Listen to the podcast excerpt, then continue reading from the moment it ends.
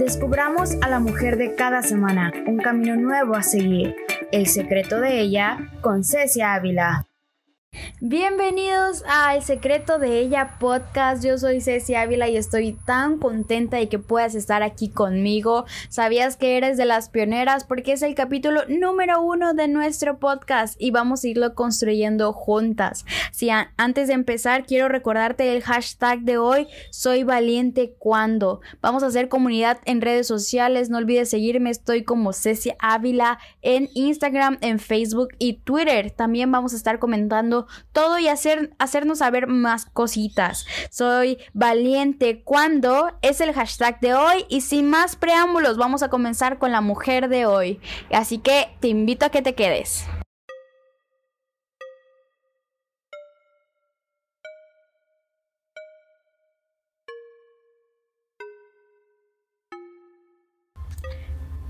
Rosa Parks nace en Tuskegee, en el estado de Alabama, el 4 de febrero de 1913. Era hija de un matrimonio formado por el carpintero James McCulley y la maestra Leona Edwards. Tenía ascendencia africana, nativo americana, escocesa e irlandesa. Estudió en la escuela industrial Montgomery Industrial School for Girls y en el colegio para maestros Alabama State Teachers College. Ella era de ascendencia Cherokee Creek con su bisabuela que había sido una esclava nativa americana. Además, ella tenía un bisabuelo escocés irlandés. Cuando sus padres se separaron, se trasladó con su madre a Pine Level, a las afueras de la capital del estado de Montgomery.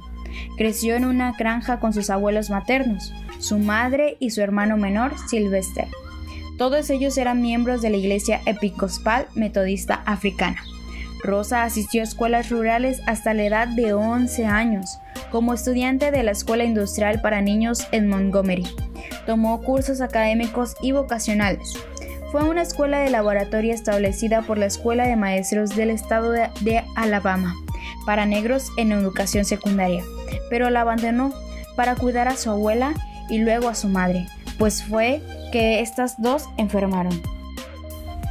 Rosa se casó con Raymond Parks en el año de 1932. Era barbero de Montgomery.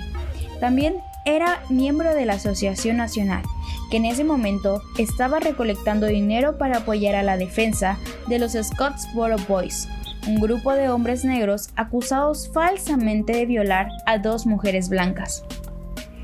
Desde su adolescencia había librado pequeñas rebeldías, prefería subir las escaleras de un edificio antes de entrar a un ascensor que era solo para negros. Pasaba sed por no beber en la fuente que solamente utilizaban las personas de color. Rosa realizó numerosos trabajos, desde trabajadora doméstica hasta asistente de hospital.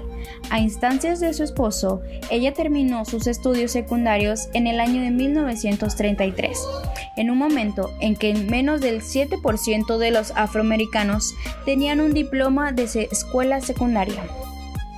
En diciembre de 1943, Rosa se convirtió en miembro activo del movimiento por los derechos civiles. Se unió al capítulo de Asociación Nacional de Montgomery y fue elegida secretario, en un momento en que en esto se consideraba un trabajo de mujeres. Más tarde dijo, yo era la única mujer allí y necesitaban una secretaria, y era demasiado tímida para decir que no. En 1944, su calidad de secretaria investigó la violación del grupo de Rosie Taylor, una mujer negra de Abbeville, en el estado de Alabama. Rosa y otras activistas de los derechos civiles organizaron el Comité para la Igualdad de Justicia para la señora Gracie Taylor, eh, lanzando así lo que el defensor de Chicago llamó la campaña más fuerte para que se vea la justicia igualdad en una década. Además de eso, Rosa trabajó como ama de llaves y costurera para Clearford y Virginia Durr, una pareja blanca, Políticamente eran liberales. Los Dur se convirtieron en sus amigos, alentaron y eventualmente ayudaron a Rosa en el verano de 1955 para que asistiera a Highlander Folk School, un centro de educación para el activismo en los derechos de los trabajadores y la igualdad racial en Mongley, Tennessee. Allí fue asesorada por la veterana de organización Septima Clark. En el año de 1945, a pesar de las leyes de Jim Crow y la discriminación de los registradores, logró registrarse para votar en su tercer intento. En el año de 1900, la ciudad de Montgomery había aprobado una ordenanza para segregar a los pasajeros de autobuses por raza. Los conductores estaban facultados de asignar asientos para lograr ese objetivo. De acuerdo con la ley, a un pasajero negro se le quitaría o moverse o dejar su asiento si no había otros asientos disponibles.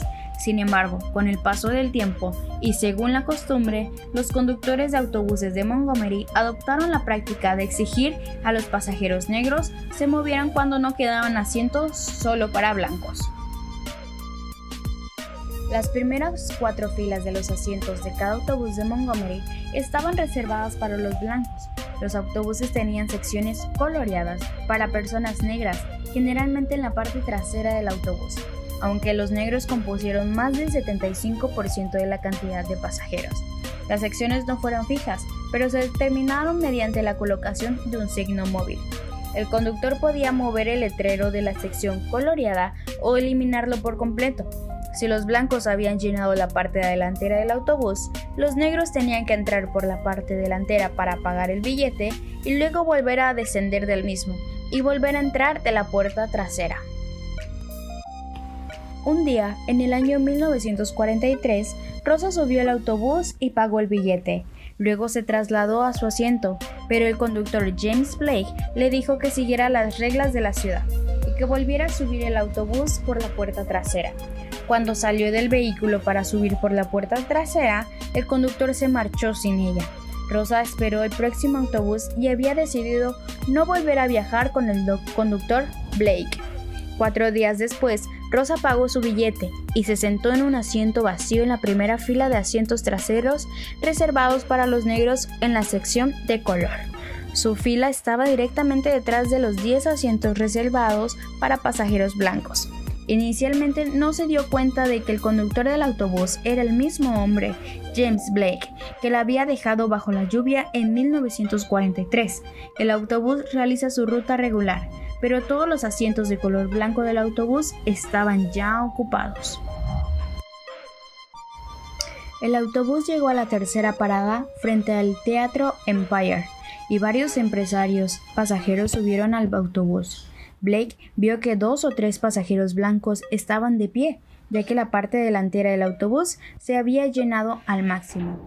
Movió el color, signo de la sección de rosa y exigió que cuatro personas negras abandonen sus asientos en la sección central para que los pasajeros blancos pudieran sentarse.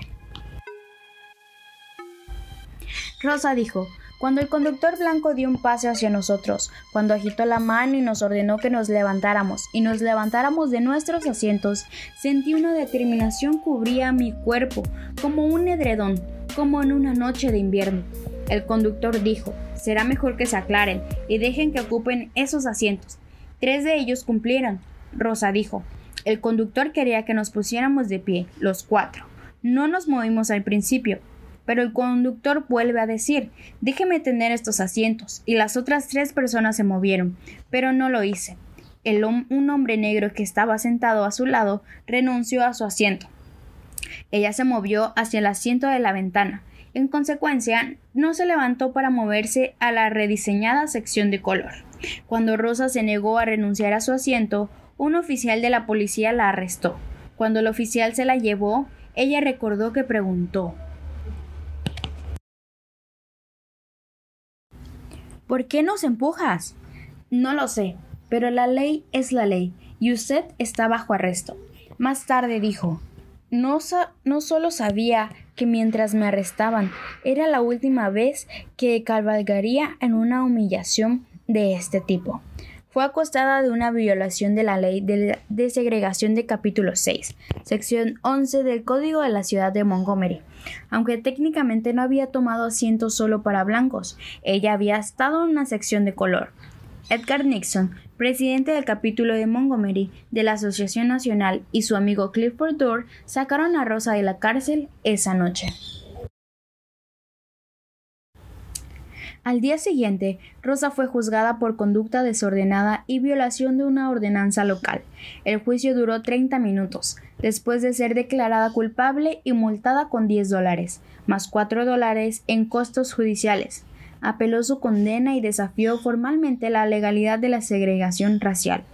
Rosa se convirtió en un ícono del movimiento de los derechos civiles abandonó Montgomery y se fue a vivir a Detroit a principios de la década de 1960, donde consiguió empleo como el representante afroamericano John Converse del Partido Demócrata desde 1965 hasta 1988.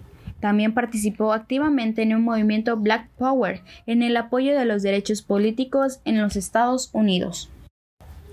Después de una vida de batallar contra el racismo, recibió la Medalla de Oro del Congreso de Estados Unidos en el año de 1999. Después de su jubilación, Rosa escribió su autobiografía y continuó insistiendo que la lucha por la justicia no había terminado y que había aún más trabajo por hacer. En los últimos años sufrió demencia. Rosa murió a la edad de 92 años el 24 de octubre de 2005 a consecuencia de un infarto en la casa de retiro que pasó sus últimos años. Sus restos fueron honrados en la rotonda del Capitolio, convirtiéndose en la primera mujer y la segunda persona afroamericana en recibir este honor. El Congreso de los Estados Unidos la definió como la dama de los derechos civiles y la madre del movimiento por la libertad. El ataúd de Parks fue trasladado a Montgomery y llevado en un coche fúnebre a la iglesia episcopal metodista africana de San Pablo, donde descansó en el altar del 29 de octubre del 2005, vestido con el uniforme de una diácono de la iglesia. Yo solo quiero que me recuerden como una persona que quería ser libre. Rosa Parks. Y bueno, llegamos a la parte de pensamientos finales, chicas. Cuando Rosa Parks decidió no levantarse de sus asientos, eh, cambió las leyes de su país. No fue la primera persona que se rebelaba contra las normas injustas, pero las circunstancias la llevaron a convertirse en la madre del movimiento de los derechos civiles. Aún existen países que se mantienen y practican leyes de segregación que afectan gran parte de sus ciudadanos. Y al margen de estas leyes, son muchos los países que consienten que una parte importante de su población sufra discriminación por su color de piel o por su origen étnico. Y pues esto de la segregación racial no solo perjudica a las personas discriminadas, sino una gran parte de la población carece de derechos humanos fundamentales de toda la sociedad y pues sale perdiendo absolutamente toda la sociedad. Así que esto fue el secreto de ella.